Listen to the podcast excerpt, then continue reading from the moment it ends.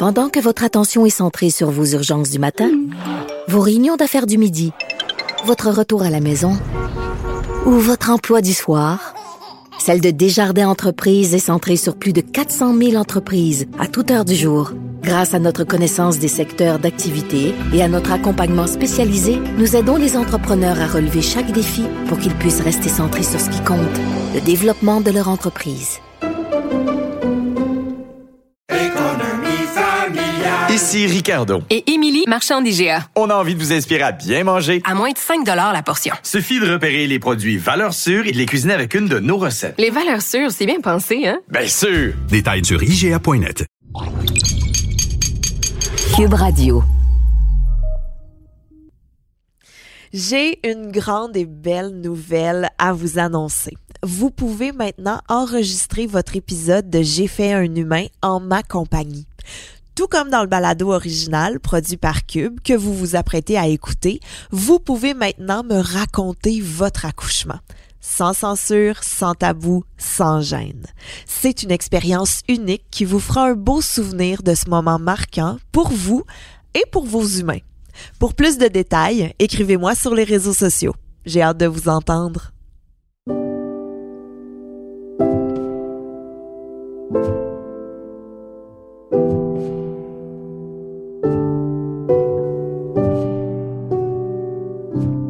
Salut, ici Gabrielle Caron. Vous écoutez un nouvel épisode de J'ai fait un humain. Aujourd'hui, avec mon invité, on va parler de deuil périnatal et de décès du poupon.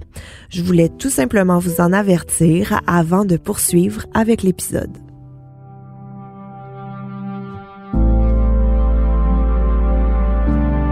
Aujourd'hui, je m'entretiens avec mon amie Catherine qui a perdu son bébé lors de l'accouchement. C'est un sujet que je voulais aborder depuis longtemps.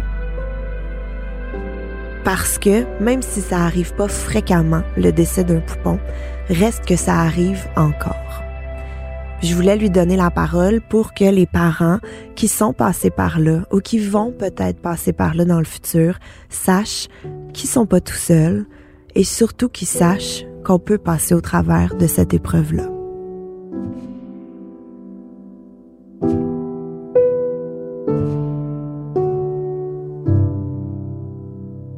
On va y aller tout doucement. Pour commencer, Catherine, premièrement, merci d'avoir accepté mon invitation. Merci beaucoup de l'invitation. Je suis vraiment heureuse d'être là aujourd'hui pour te parler. Écoute, en commençant, il faut préciser que si les gens de Google et tout, là, t'es pas une personnalité connue, t'es pas euh, dans l'œil du public, t'es une de mes amies. Oui. Facile de même. Et t'es aussi la maman de deux beaux grands enfants qui sont, ma foi, euh, impressionnants de vivacité. Et très préado, je te Et dirais. très préado aussi. Pourtant, aujourd'hui, on est ici euh, pour parler de ton premier accouchement. Oui. Euh, on va parler de mon premier accouchement et euh, là, je te reprends. Tu as dit deux enfants. Je dis toujours j'en ai trois. OK. Euh, parce que je vais vous parler de Marie, l'accouchement de ma première fille qui est décédée à la naissance. OK. Écoute, on va y aller avec euh, le commencement. Donc, comment s'était passée ta grossesse? Une belle grossesse, là, comme j'aime le dire, c'était ma grossesse naïve. Euh, ça allait bien, euh, on était heureux, on avait peinturé la chambre, on a choisi des couleurs, j'ai tricoté ma première couverture. Tout allait là euh, merveilleusement bien. J'avais un peu mal au nerf sciatique. Là, on s'entend que je crois que mes enfants se sont tous donné le mot. Le nerf sciatique était l'endroit pour se tenir. Donc, euh, on aurait, on- ça a bien été là. Tu sais, j'ai eu un peu la, la besoin d'une canne, mais sinon, euh, Donc, une super belle grossesse, euh, un petit problème au nerf sciatique, mais moi aussi, je t'avoue que j'ai eu ça, j'étais allée dépenser une fortune en ostéo, là, Oui. mais c'est une petite parenthèse, euh, juste comme ça. Donc, la grossesse a bien été, le suivi se passe bien, ton bébé est en santé. Oui, tout va bien. Je vais avoir une fille, on le sait à l'écho de 20 semaines. Nous, on est juste, on, qu'on le sache là ou qu'on le sache à la fin, pour nous, c'était une surprise de toute façon. Donc, on était content de savoir qu'on allait avoir une fille. On avait une panoplie de prénoms euh, qu'on se relançait euh, plus souvent qu'autrement, mais on n'était pas sûr encore 100%, mais c'est ça. Donc, c'était une- une belle grossesse. OK. Et là, l'accouchement, comment ça a commencé? Ça a été quoi les premiers signes? T'étais-tu à ta date prévue? C'est la Ouais. question que j'aime poser. Ma date prévue était euh, le 14 mars. Et j'ai accouché de Marie le 10 mars. OK, dans les, dans les Oui, dates. J'étais dans les dates. Euh, tout, pour- était parfait. Moi, j'ai vu mon médecin le mardi. Euh, le 10 mars, c'était un vendredi, un s- samedi. Donc, euh, je sais pas, je suis très forte dans les dates, mais là, euh, c'est très marqué. Donc, le mardi, j'ai vu mon doc qui m'a fait un stripping. Donc, euh, c'était pas agréable, mais Le stripping, on le rappelle, hein, c'est de rentrer les doigts dans le Ouais. au plus profond. puis décoller, essayer de décoller un peu la membrane, puis ça donne un peu d'activité euh, au niveau du col, puis ça peut faire travailler un peu. Mais ça n'a rien changé vraiment. J'ai eu des petites contractions le jeudi soir. J'étais dans mon cours d'aquaforme avec euh, mes amis, puis là j'étais là, oh, l'étudiant, en fait, le, le professeur qui nous donnait le cours, c'est un étudiant en médecine. Fait que je dis, ah, ben c'est parfait si j'accouche dans la piscine, t'es là. T'es là. le rêve de tout le monde, accoucher ça. dans une piscine municipale. C'était merveilleux. Euh, je suis partie euh, comme ça, puis c'était ah j'ai des petites contractions, puis c'est drôle, puis c'est tout. C'était vraiment euh, très pas rien de plus. là. Ça s'est calmé dans la soirée, puis euh, c'était très tranquille. Je me souviens que dans la journée, j'avais vu ma mère, puis euh, elle m'avait dit euh, je peux-tu la sentir? Puis je fais ah ben je vais être assez tranquille. là. Je sais- Elle dit ah non réveille-la pas pour rien. Fait que ça a resté comme ça, puis après ça dans la soirée j'ai des petites contractions. On se couche, la, nuit euh, commence et j'ai une énorme contraction à 1h47 du matin. Énorme, là, je, je, m'assois dans le lit puis je suis comme, OK, ça commence, c'est maintenant. Mais on a toujours peur de se faire virer de bord. Donc, j'ai décidé d'attendre.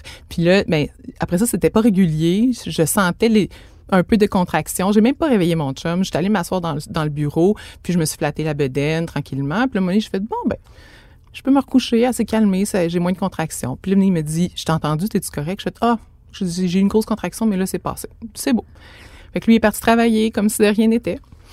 Euh, moi, le matin, je me souviens d'avoir texté, ben, en fait, pas texté, écrit sur MSN, parce que Facebook ex- existait pas dans le temps. Ouh, à l'époque, on est rétro. très rétro. Et puis avoir dit, euh, est tranquille, elle doit, être, elle doit être aussi fatiguée que moi parce que j'ai pas dormi de la nuit. Puis là, à ce moment-là, j'ai un peu de contraction, mais à peine aux 10 minutes, tu sais, juste pour dire... Puis c'est des grosses, c'est des petites. non, c'est des petites. Que C'est vraiment pour me dire que je suis inconfortable, mais pas plus que ça. Mhm. Donc euh, là, j'ai passé la journée comme ça, puis euh, le soir, ça recommençait un peu là, vers 5-6 heures. Puis là, j'ai dit, la- j'ai appelé la maternité, puis elle a dit, ah ben, tu viens faire un tour. Fait que Ok. j'étais là, ah, elle me parle comme si elle allait me revirer de bord après. qu'on est allé, on est parti, on aurait tout ramassé. Je me souviens avoir appelé ma mère dans l'auto. euh, puis à ce moment-là, on pensait peut-être même l'appeler Alice. Tu sais, c'était dans nos euh, trucs. Puis là, on était comme prêts, on était tout énervés.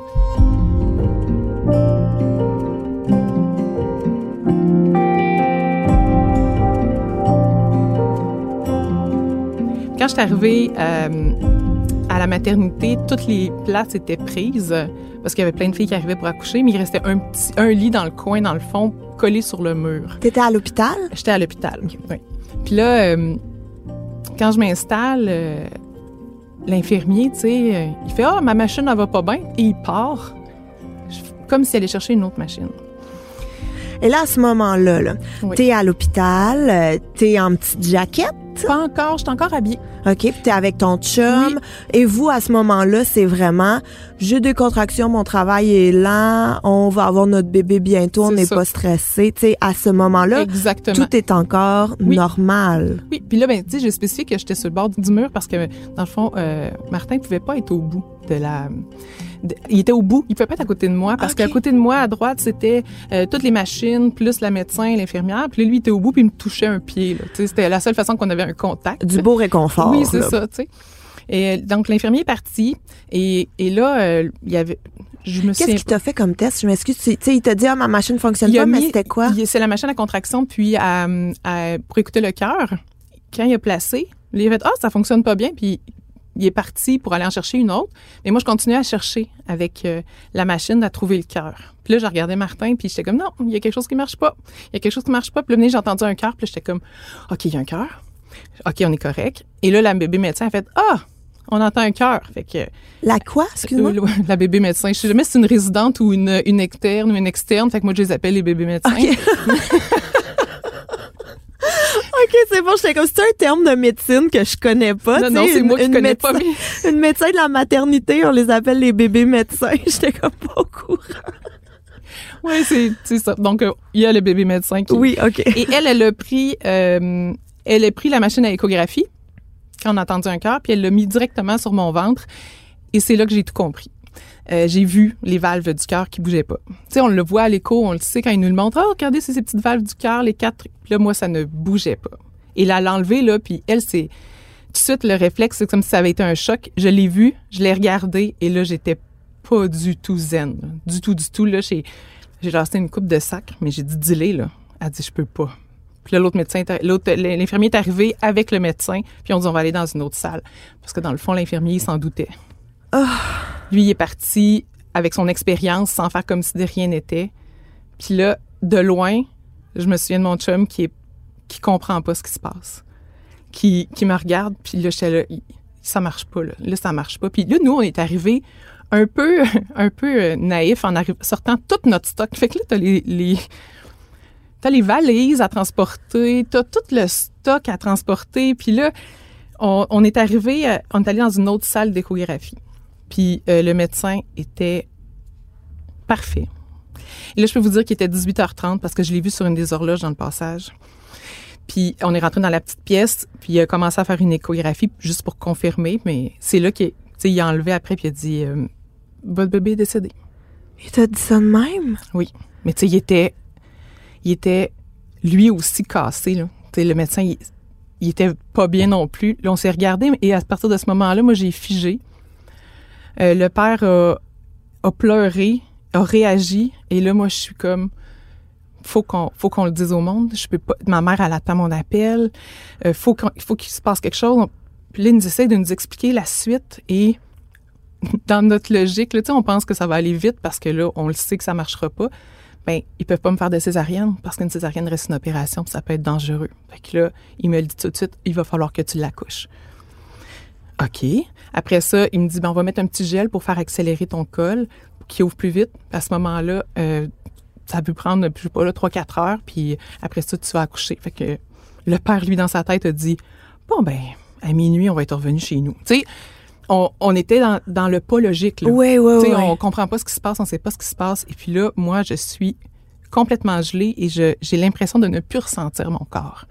Parce que là, c'est comme, c'est quelque chose que j'ai réussi à ne pas faire, là, voir mon corps comme un tombeau, mais c'est quelque chose que souvent, c'est qu'on s'en fait parler beaucoup dans le deuil euh, périnatal, surtout comme ça, de ne pas le voir comme ça, mais c'est difficile. Mais c'est ce que j'allais dire. C'est comme tellement la dualité de je vais donner la vie, mais il y a pas de vie, mais il est encore là, Là, mais il ça. existe pas non plus. J'ai des frissons, Catherine. C'est Mais j'en ai Ah! encore, je te le dis, puis j'en ai encore, tu sais, puis ça fait 15 ans. donc c'est ça, donc on était à la salle et puis faut que j'appelle mes parents. Moi c'est le, le réflexe que j'ai. J'appelle puis c'est ma mère qui répond. Je dis passe-moi pas. J'étais pas capable de lui dire directement. Et je me souviens que mon père a comme ben non, ben non, puis j'ai raccroché genre c'est ça, après ça, j'ai appelé les parents les autres grands-parents. Et puis là, euh, on, a, pleuré, on a pleuré. Et ça a été dur à. J'en reviens. Je sais pas comment j'ai fait pour leur dire. J'étais, sur un radar, j'étais complètement gelée, je voyais pas ce qui se passait. Ça a été comme ça pendant toute la soirée.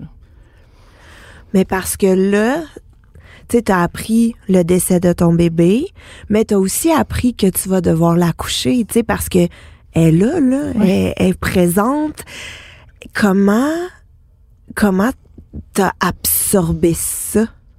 Ben, comme je te dis, je pense que je l'ai pas absorbé. Hmm. Au début, je l'ai pas absorbé parce que j'étais un- rendu un, un zombie un peu, là, un robot. Je faisais, OK, bon, on va aller dans cette salle-là. Ils m'ont amené dans la, la salle la plus loin pour accoucher, pour que je sois pas proche des autres mamans qui accouchaient.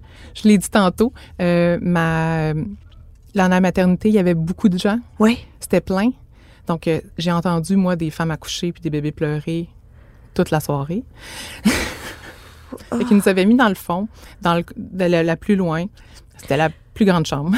Puis comment était le personnel avec toi? il était merveilleux. J'ai parlé d'un infirmier tantôt, il s'appelle Lévi, puis je suis pas mal sûre que toutes les filles qui ont, qui ont eu Lévi comme infirmier dans leur vie s'en souviennent. Moi, cet homme-là, je l'ai même croisé plus tard, là, dans, mon- au décaqué avec mon fils. Là, il se souvient de nous autres. Là. On fait partie, lui aussi, de son histoire. Donc, euh, il était merveilleux parce qu'en plus, ben, mes parents sont déplacés à l'hôpital. Puis, il savait que je voulais pas voir personne. Donc, euh, il m'a demandé. Après ça, il me dit Comment tu te sens si je te dis qu'il y a quelqu'un qui est venu te voir, puis je vais dire Je veux pas voir personne Il dit C'est beau. Il dit C'est ce que j'ai dit à tes parents. Je me suis assise avec eux, puis j'ai jasé. Il a été Humain. oui, là?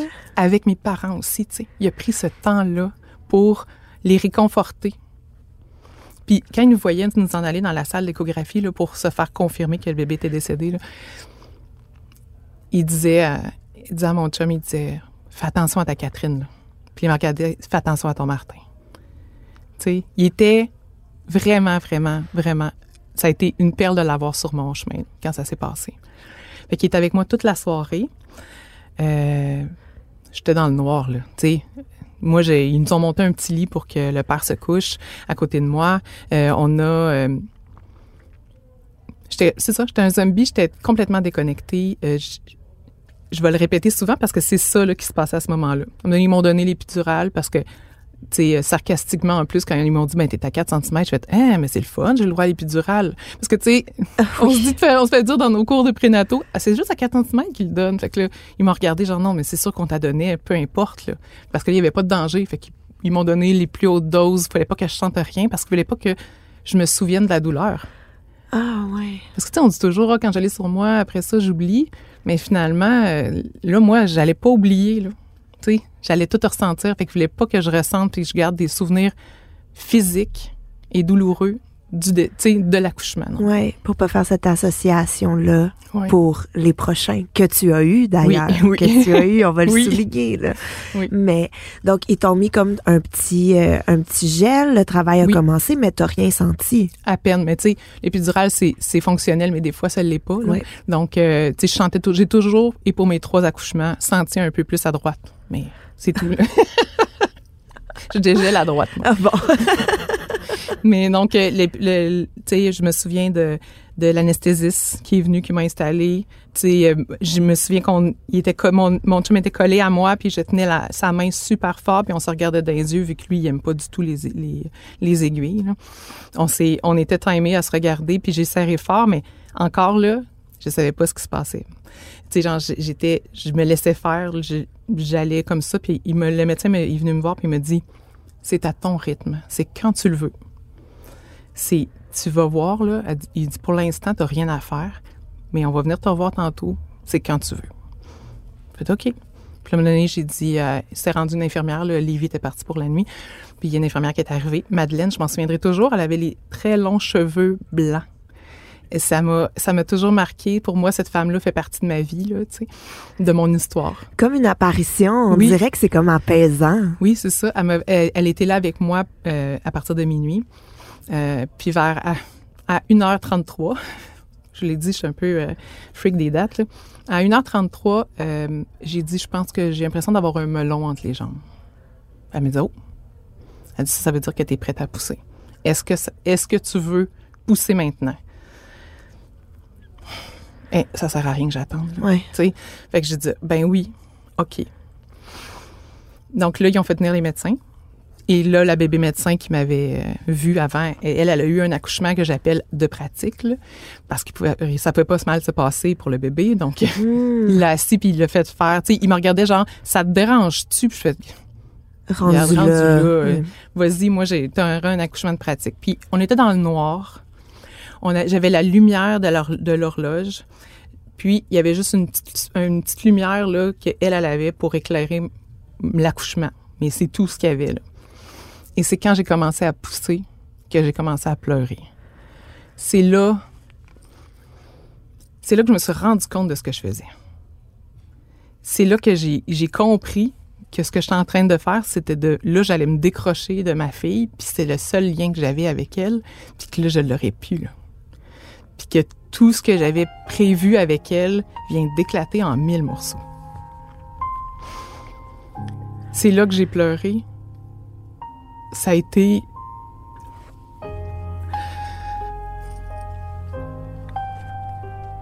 Ça a été. Ça a été rapide quand même, mais ça a été dur. Ça a été vraiment très dur de pousser puis de le faire. Puis elle est sortie de mon ventre à 1h47, donc 24 heures après ma première énorme contraction.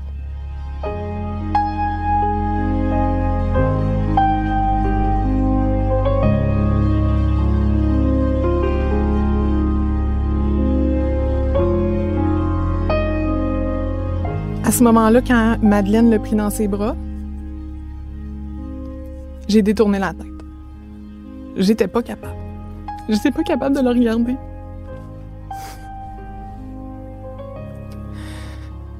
Le médecin est venu me voir puis me dit Faut que tu la regardes.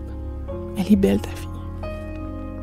Faut que tu la regardes. Faut, tu si tu t'en sens capable, prends-la. T'as besoin de ça.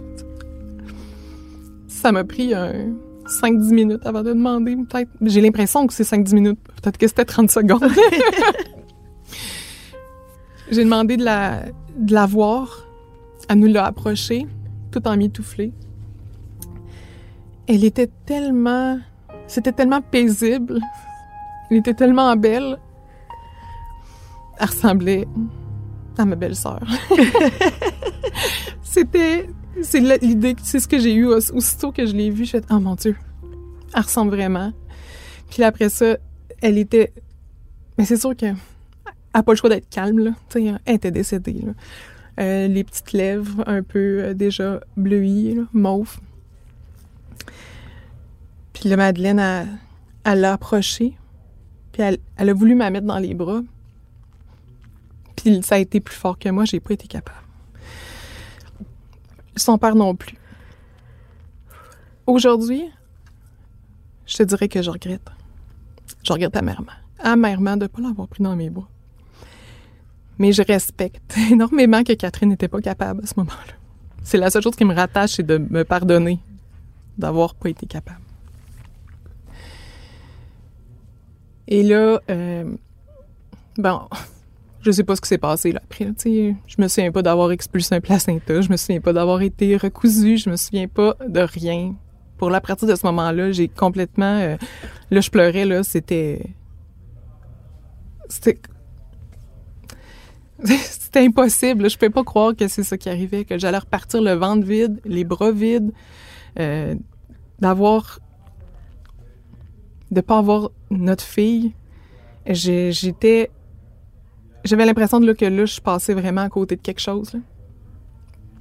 Que ma vie, elle serait pas pareille à partir de ce moment-là. Je maintenant, je me rends compte que c'est vrai, ma vie a changé. Que tu aies un enfant ou pas, ça change pareil. Mais euh, oui. Puis on est encore dans le noir. c'est, ça a vraiment été un drôle d'accouchement pour ça.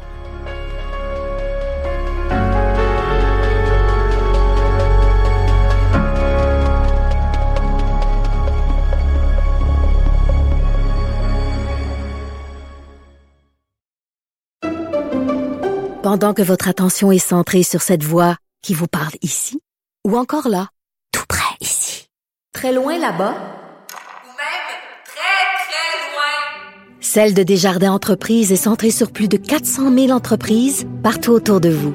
Depuis plus de 120 ans, nos équipes dédiées accompagnent les entrepreneurs d'ici à chaque étape pour qu'ils puissent rester centrés sur ce qui compte, la croissance de leur entreprise.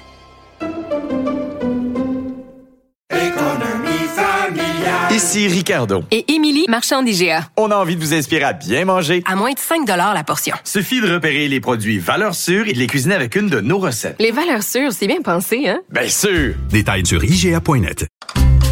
On vous a enfin préparé une nouvelle série d'épisodes de Narcos PQ. Cette fois-ci, ça s'appelle Au cœur de la Colombie. Alors moi, je m'appelle Marc Sandreski, je suis ancien policier au SPVM et maintenant journaliste au bureau d'enquête de Québécois. Et moi, je m'appelle Félix Séguin, je suis journaliste au même endroit. Pourquoi donc a-t-on décidé d'aller rencontrer un important trafiquant sur son terrain en Colombie? C'est là qu'on va le découvrir dans Narcos PQ. La série est disponible sur cube.ca dans la section Cube Radio et sur les autres plateformes de balado.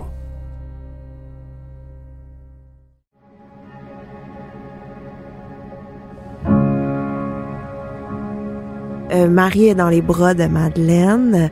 Euh, tu l'as vu, ton conjoint l'a vu. Mais comment ça se passe après? Ils partent avec? Ils laissent avec vous? Euh, là, dans le fond, elle l'a habillé. Elle y a mis un petit kit blanc qui, qui ont, eux, de leur, leur côté. À ce moment-là, on n'a pas pensé à ça, mais on avait un appareil photo numérique dans le temps, c'était quasiment des C'était pas des disquettes, mais en tout cas, c'était une grosse appareil photo numérique. On aurait pu prendre des photos, mais sur le coup, on n'était pas capable. L'infirmière a pris deux photos Polaroid. Donc, on a deux photos Polaroid de Marie, mais on s'entend que c'est une infirmière puis que c'est un Polaroid. Donc, c'est pas top top. Mais elle a une photo bien emmitouflée, puis une autre un peu comme pour la voir un peu en grandeur, euh, puis elle a un petit chapeau. Donc encore là, je sais pas si elle avait des cheveux, je m'en souviens pas. c'est des petits détails là, Mhm. mais euh, donc euh, voilà. Là dans le fond, elle me l'a dit, elle dit moi je pars avec, mais si tu veux la voir, n'importe quand tu peux me le demander et on te la ramène. Tant que tu es ici, c'est correct. Mais là moi je viens d'accoucher donc je suis la patiente de l'hôpital. Et là, ils sont venus me faire des prélèvements sanguins. Là. Je pense qu'il y avait un don à travers tellement qu'ils en ont pris là, de sang. Euh, il- pour faire tous les tests possibles pour essayer de comprendre qu'est-ce qui s'était passé. Mais oui. Euh, à ce moment-là, on ne sait toujours pas vraiment ce qui s'est passé. Euh, on est un peu dans le flou, on comprend pas. Euh, là, il essaie de... de était, petite, elle faisait pas ses livres, puis j'étais à terme. Fait que là, on se disait, ben, peut-être que- peut-être qu'elle s'alimentait pas bien. Après ça, on avait l'impression, le, le médecin a vu à, à l'échographie qu'il a, qu'il a fait vite, vite, j'ai l'impression que le placenta était un peu décollé. Donc, est-ce que c'est ça qui m'a réveillée dans la nuit, le décollement? On n'est pas sûr à 100% Donc là, les médecins sont venus nous... On a eu un changement de garde, puis le médecin qui est arrivé le matin était beaucoup trop de bonne humeur. Ça, ça clashait. Ça là. clashait, Ouais, ouais. ouais. C'était très difficile, mais il a dit, vous n'avez pas demandé d'autopsie, mais il dit, je vous le conseille de demander une autopsie parce que on, il y a rien. Il faut, faut qu'on comprenne qu'est-ce qui s'est passé. Euh, vous êtes jeune, j'avais 25 ans. Là, tu sais. Mm. Euh, Il n'y a, il rien qui explique tout ce qui s'est passé. Oui, jeune, en forme, belle grossesse, bébé en santé tout le long. Il y a vraiment un mystère, j'ai l'impression. Oui, c'est ça exactement. Donc, il me dit, faut, faut faire quelque chose. mais En même temps, on va te passer des tests sanguins, mais il faut aussi comprendre ce qui s'est passé. Fait qu'on s'est regardé, puis on a fini par dire, OK. On est passé par toutes les étapes en, en refusant tout. Parce qu'après ça, c'était, est-ce que vous voulez vous occuper du corps ou c'est nous qui s'en occupons? Parce que, ben, les bébés décédés, quand t'as pas de, de, lot familial ou de, de, cimetière ou quelque chose que ce soit, si tu veux les faire enterrer, il y a une fosse commune. Je sais pas comment le dire, mais c'est quand même un endroit commun pour que les, les bébés puissent s'être enterrés. Euh, il y a ça à Québec au cimetière Saint-Charles. Je sais qu'il l'a sûrement aussi à Montréal, mais moi, je suis à Québec, donc je le sais qu'il y a ça. J'étais chanceuse, on va dire, avec des gros guillemets, parce que, euh, dans le fond, euh, le père du, père, lui, avait déjà un, terrain au cimetière. Donc là, il a dit là, euh, non, non, ça s'en va pas n'importe où, ce bébé-là. Là. On s'en occupe. Mon père, le père de, de Martin et Martin sont partis comme s'occuper de tous les papiers administratifs pour avoir l'autopsie, pour avoir le... ben, Peut-être pas l'autopsie, mais les papiers pour euh, qu'est-ce qu'on fait avec le corps après, etc., etc. Eh, Euh, mais t'as tellement pas la tête à ça. ben non, c'est pour ça qu'on disait non à tout. On, on refusait tout. Puis là, c'est là que les pères ont fait non, non. Les grands-pères ont fait non, non, non. C'est notre première petite, fille, là. Des deux côtés, elle était attendue, cet enfant-là. là. Ils ont dit, c'est pas vrai que ça va... euh, que ça va... euh, S'effacer comme non, ça. là. On- là, vous n'êtes pas en mesure de penser. Moi, je voulais me réveiller dans cinq ans. Ah, je comprends. Je voulais me réveiller dans cinq ans. Je voulais pas vivre la douleur parce que là, c'est ça, là. Mes parents, dans le fond, sont partis, sont allés dans mon auto, ils ont ramassé le banc, ils ont ramassé tout ce qui pouvait me donner l'impression. Après ça, euh, ils sont allés chez moi, ils ont tout ramassé ce qui traînait dans l'appart pour le mettre dans sa chambre, fermer la porte. Euh, parce que là, là pour le, sur le coup, moi, je voulais rien voir. Là. Je voulais pas ressent- je voulais pas voir encore plus que j'arrivais dans les bras vides. Ouais. Euh, puis je voulais partir. Je voulais partir de l'hôpital. Je- Puis là, il voulait pas me laisser partir parce qu'à chaque fois qu'il me vérifiait ma pression, mais je faisais, je venais de pleurer parce que je venais de parler à une amie, je venais de pleurer parce que parce que je venais de pleurer. Fait que ma pression était dans le tapis, puis la fille voulait pas me laisser partir. Là, là, j'étais là, là, laisse-moi partir. Sais, J'ai vu une travailleuse sociale la fin, qui est là de la fin de semaine. Ça a été compliqué à la faire venir. Puis moi, dans ce temps-là, je voyais déjà un psychologue. Fait que j'ai dit, s'il vous plaît, contactez-le. Puis t'as, mais pourquoi? Ben, parce que je vais avoir besoin de lui. Puis j'ai pas envie de l'appeler pour lui dire, Hey, euh, by the Voici way, pourquoi. c'est ouais, ça, ouais. ben j'aimerais ça que là, tu, euh, tu switches notre, euh, notre thérapie à le deuil, tu sais. Mais, je, mais il- elle a fini quand même par l'appeler, puis lui m'a appelé dans la semaine après, puis il était super, là, vraiment, là, ça a été la meilleure affaire d'avoir déjà quelqu'un qui me connaît. Présent, mais oui. Oui, c'est ça, vraiment. Puis il a même accueilli mon, mon chum avec moi pendant la première rencontre pour qu'on parle du deuil puis du- de, de tout ça.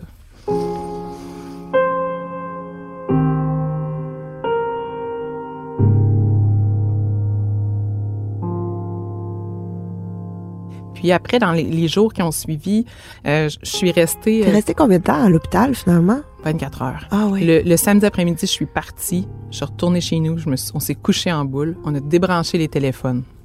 OK? Parce que dans ce temps-là, on avait encore des téléphones. Tes téléphones à ligne À dure. ligne dure.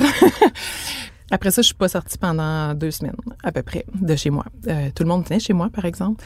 Euh, mon frère a pris euh, du temps d'arrêt de, sa job pour venir à Québec pendant la semaine. Euh, ma belle-sœur qui habitait Sherbrooke dans ce temps-là est venue aussi nous rejoindre.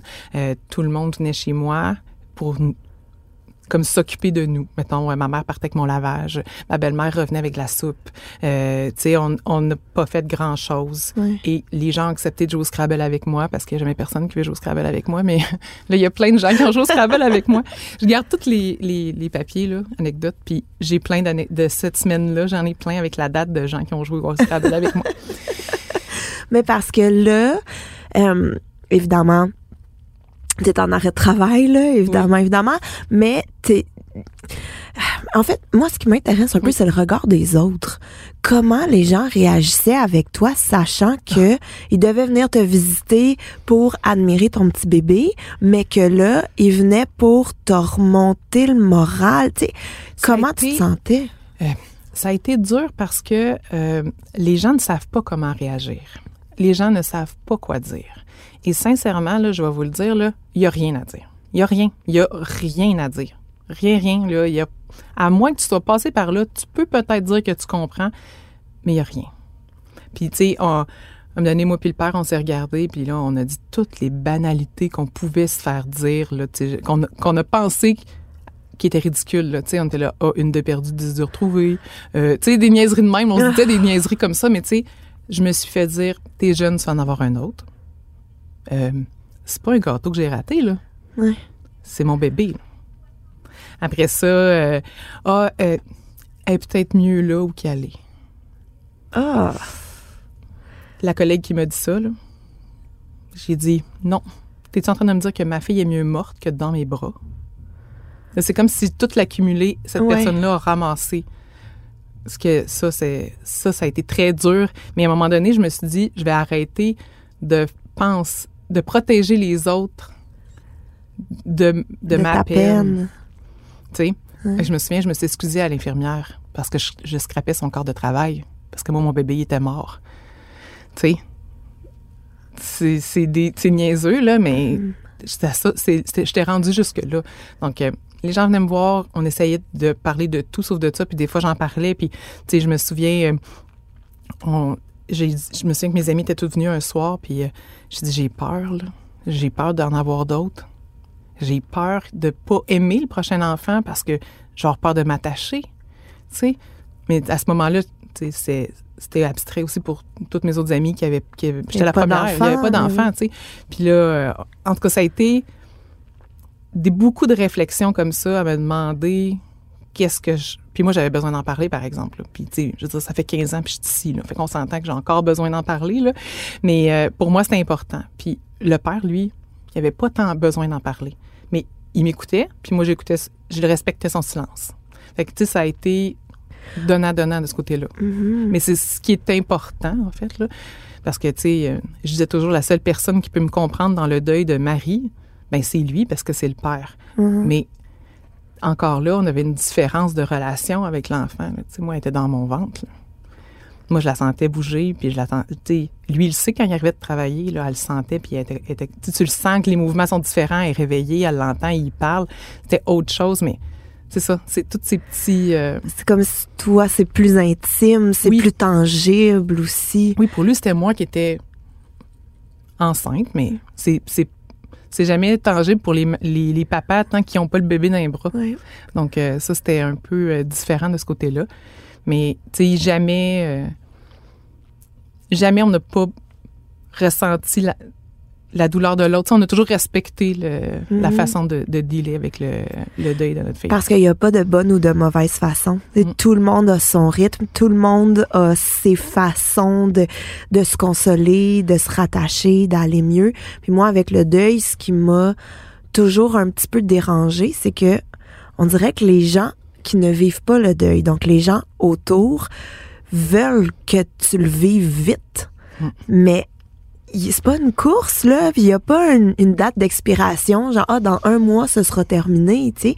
faut prendre le temps de le vivre. Oui, puis, euh, tu sais, un deuil d'un bébé, une- comme une fausse couche, un bébé naissant, un bébé qui, aura, qui est décédé dans, dans la première année de vie, c'est ça qu'on appelle un deuil périnatal. Euh, ben, c'est pas juste le deuil de l'enfant, mais c'est le deuil du futur.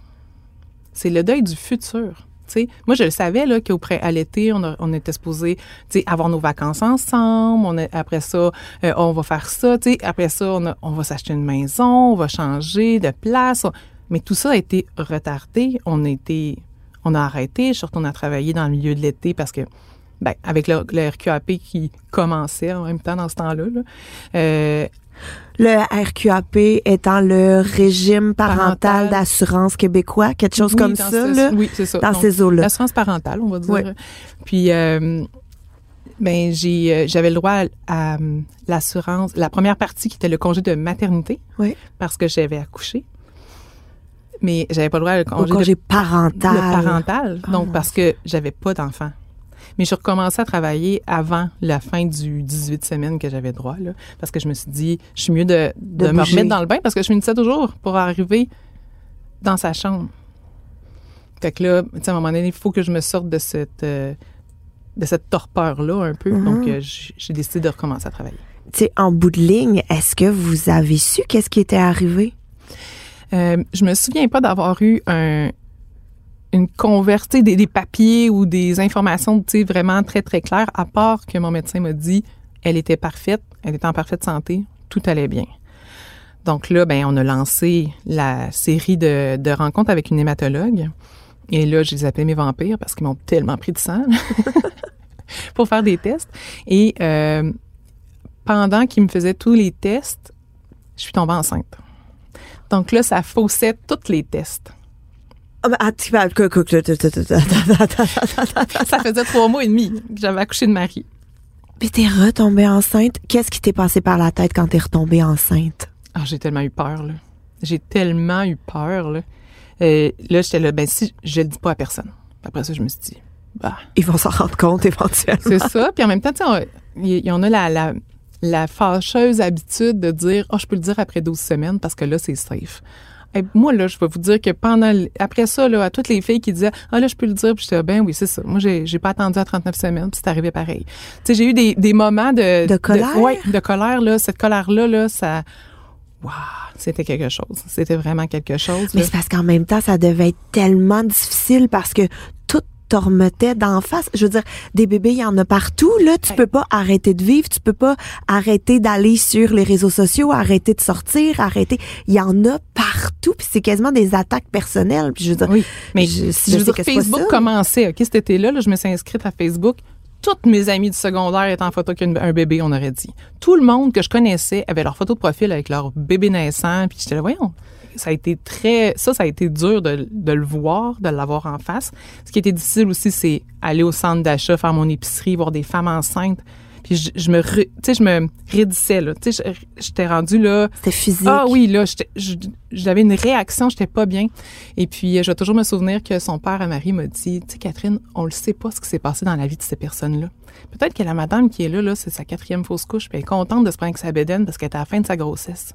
Euh, peut-être que, tu sais, peut-être que ça fait euh, trois ans qu'elle est en infertilité, puis qu'elle elle essaye, puis elle essaye, puis là, elle est enfin contente, puis j'ai fait, wow. Et ça m'a fait décrocher, et c'est là que j'ai commencé à comprendre que c'est ça qu'en fait qui m'a permis de comprendre que mon deuil, c'était mon deuil, c'était mon drame, puis la personne d'à côté, c'était son drame. Parce que, euh, tu sais, mettons, euh, j'avais des gens qui me disaient, ah, mais moi, c'était juste une fausse couche. Puis j'étais, non, non, C'est pas juste une fausse couche. tu l'as vécu pareil. C'est ton, c'est ton drame. Puis moi, que je l'ai perdu à 39 semaines, ça t'enlève rien. Ça a été long avant que j'en vienne à ça. Je me sentais jamais tout à fait bien de parler à des filles qui avaient fait des, des fausses couches parce que je me disais peut-être que elles vont se comparer, tu sais. Mais j'ai tout, quand j'ai fini par comprendre, j'ai été capable de l'expliquer aux personnes puis de, de relativiser.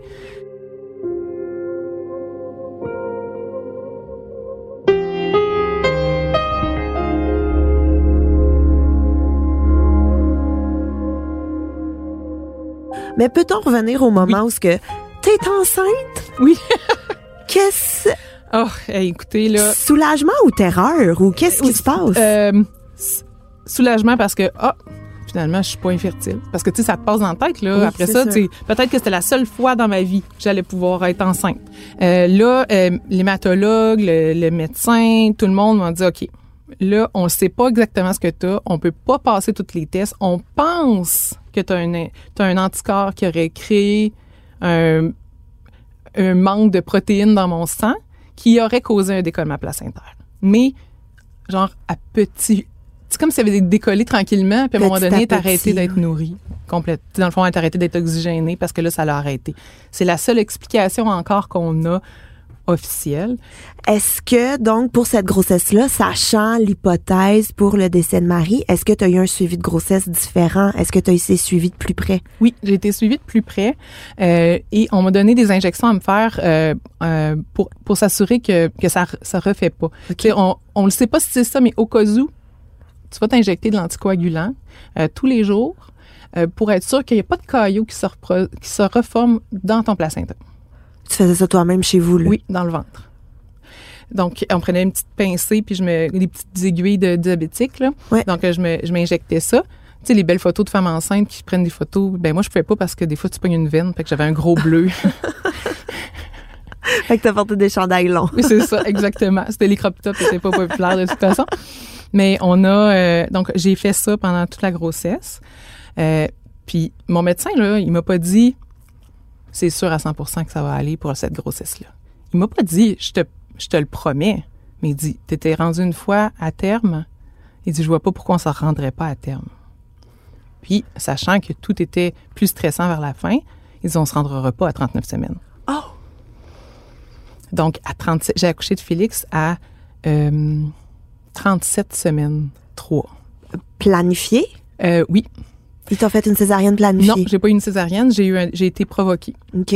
J'ai été provoquée, puis euh, ça, tu sais, il fallait que j'arrête l'anticoagulant avant. Fait que dans les semaines avant, on commençait à réduire euh, les injections. Genre, je faisais des injections qui duraient moins longtemps, comme ça on peut arrêter le. Parce que si je coagule pas puis je me mets à saigner, euh, Oui, oui, c'est pas l'idéal quand on accouche, là. Donc, il fallait que je fallait que j'arrête ça. Puis, je l'ai vu la semaine avant les un an de Marie. OK? Puis là, on trouvait pas le cœur, moi puis le médecin. Là, je l'ai regardé, je dis, le docteur Carrier, là, je suis Je capable. pas, là. Je suis plus capable. Il m'a serré le bras puis il a dit, on va faire ça la semaine prochaine. Mais il avait fini par trouver le cœur, là.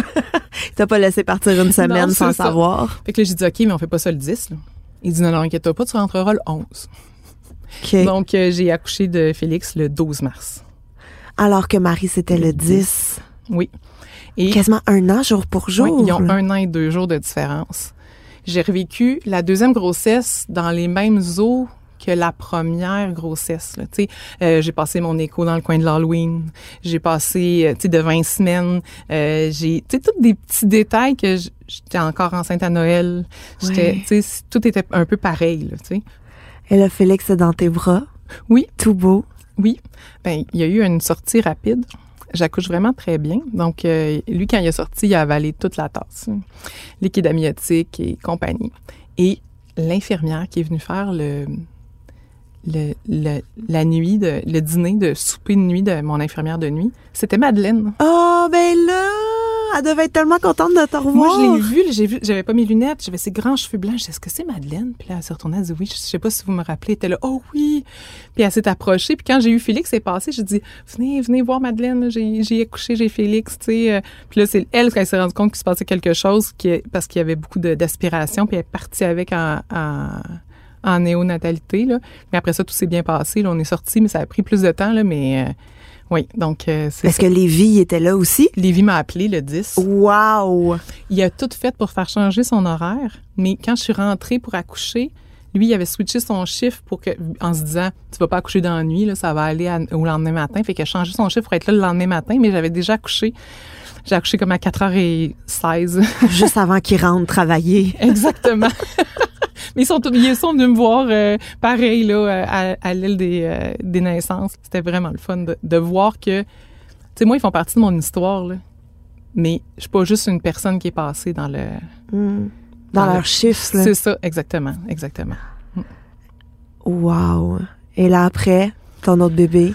Oui, euh, là, tu vois, là, avant que je tombe enceinte euh, de ma dernière, euh, le l'hématologue a dit, là, là, tu viens me voir six mois avant de penser de tomber enceinte. on va refaire les tests, mais on va s'assurer que c'est correct. Puis là, ils ont ça a ressorti que c'était vraiment la bonne affaire qu'ils avaient fait de me donner les, les injections. Euh, donc, euh, j'ai refait les injections pour la grossesse d'Anne-Sophie. Et puis, Tout a bien tout été. est bien été. Oui, oui. Wow, Catherine, merci tellement là, de nous avoir partagé ton histoire puis l'histoire de Marie parce que je le sais qu'elle est encore très présente dans Oui. ta vie. Je sais qu'elle fait partie de ta famille et euh, j'aime beaucoup l'anecdote que tu m'as racontée où euh, quand tes enfants se chicanent. Oui. Veux-tu la raconter s'il te plaît? Euh, quand les enfants étaient plus petits, ils chicanaient des fois à savoir avec qui Marie serait plus amie des deux.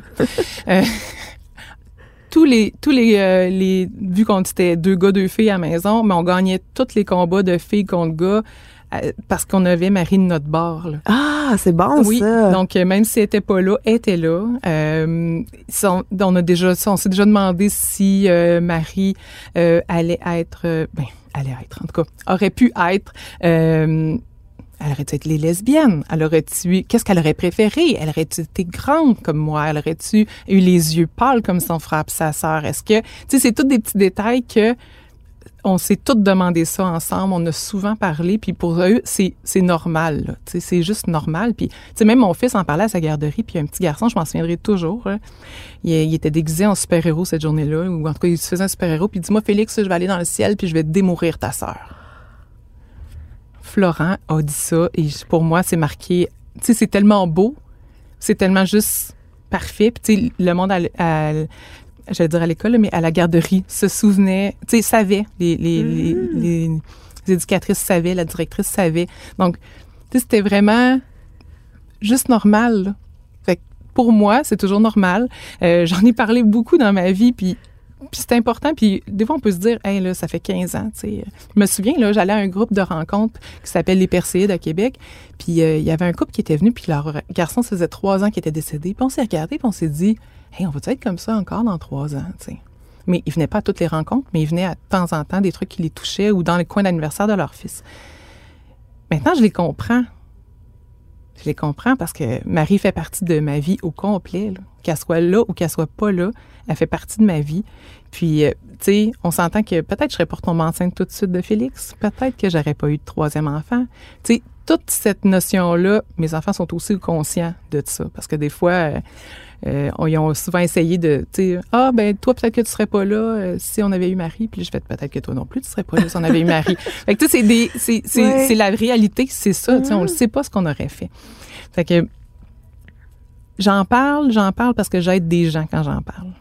J'en parle parce que le deuil périnatal, c'est un tabou. Au départ, là, j'en ai parlé beaucoup parce que j'étais en colère. Parce que j'avais besoin de choquer les gens. J'avais besoin de sentir que ça les faisait réagir que, que Marie était décédée, puis que qu'ils comprennent. Puis je me suis retenue à tous les accouchements de mes amis là, pour dire après, t'imagines-tu pas l'avoir maintenant? C'est épouvantable, là, mais c'était ma colère était, était comme Oui. ça à ce moment-là. Mais puis tu vois que tu dis cette phrase là, on dirait que ça me percute énormément parce que non, je peux pas imaginer. Je ne peux pas imaginer ce que tu as vécu. Mais tu vois, à travers tout ça, je trouve qu'il y a quand même du beau parce que est encore tellement présente, est encore tellement vivante, puis a fait partie intégrante de votre famille.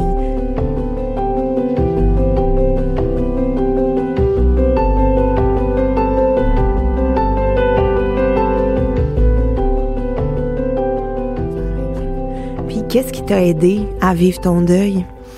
Ce qui m'a aidé euh, d'en parler et aussi euh, de chercher les histoires des autres? Puis c'est un peu pour ça que j'en parle quand je parle de Marie, parce que moi, là, j'ai googlé mille fois. J'ai perdu ma fille, perdu mon bébé, perdu mon bébé à la naissance, euh, pour essayer de trouver. Je suis tombée sur un forum qui s'appelait Les Petits Anges au Paradis.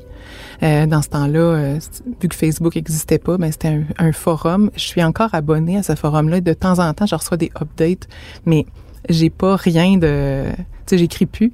Maintenant, c'est rendu sur Facebook. Je les suis sur Facebook.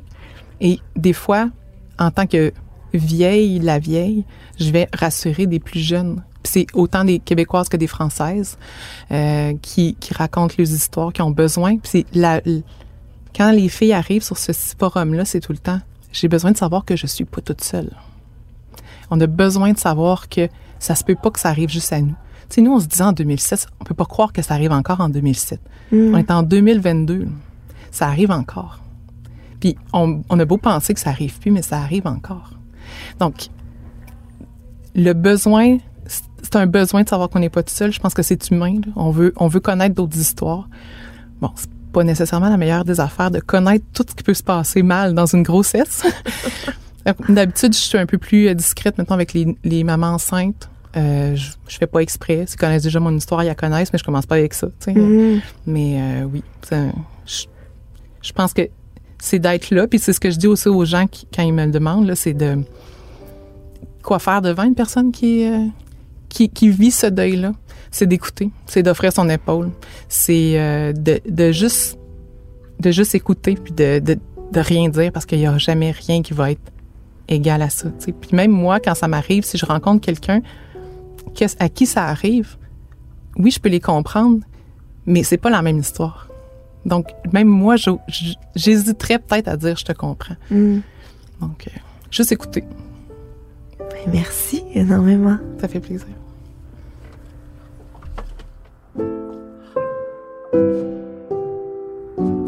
Si vous avez besoin de ressources pour vous aider à traverser un deuil périnatal, on a mis des liens d'organismes qui peuvent vous aider en note de l'épisode.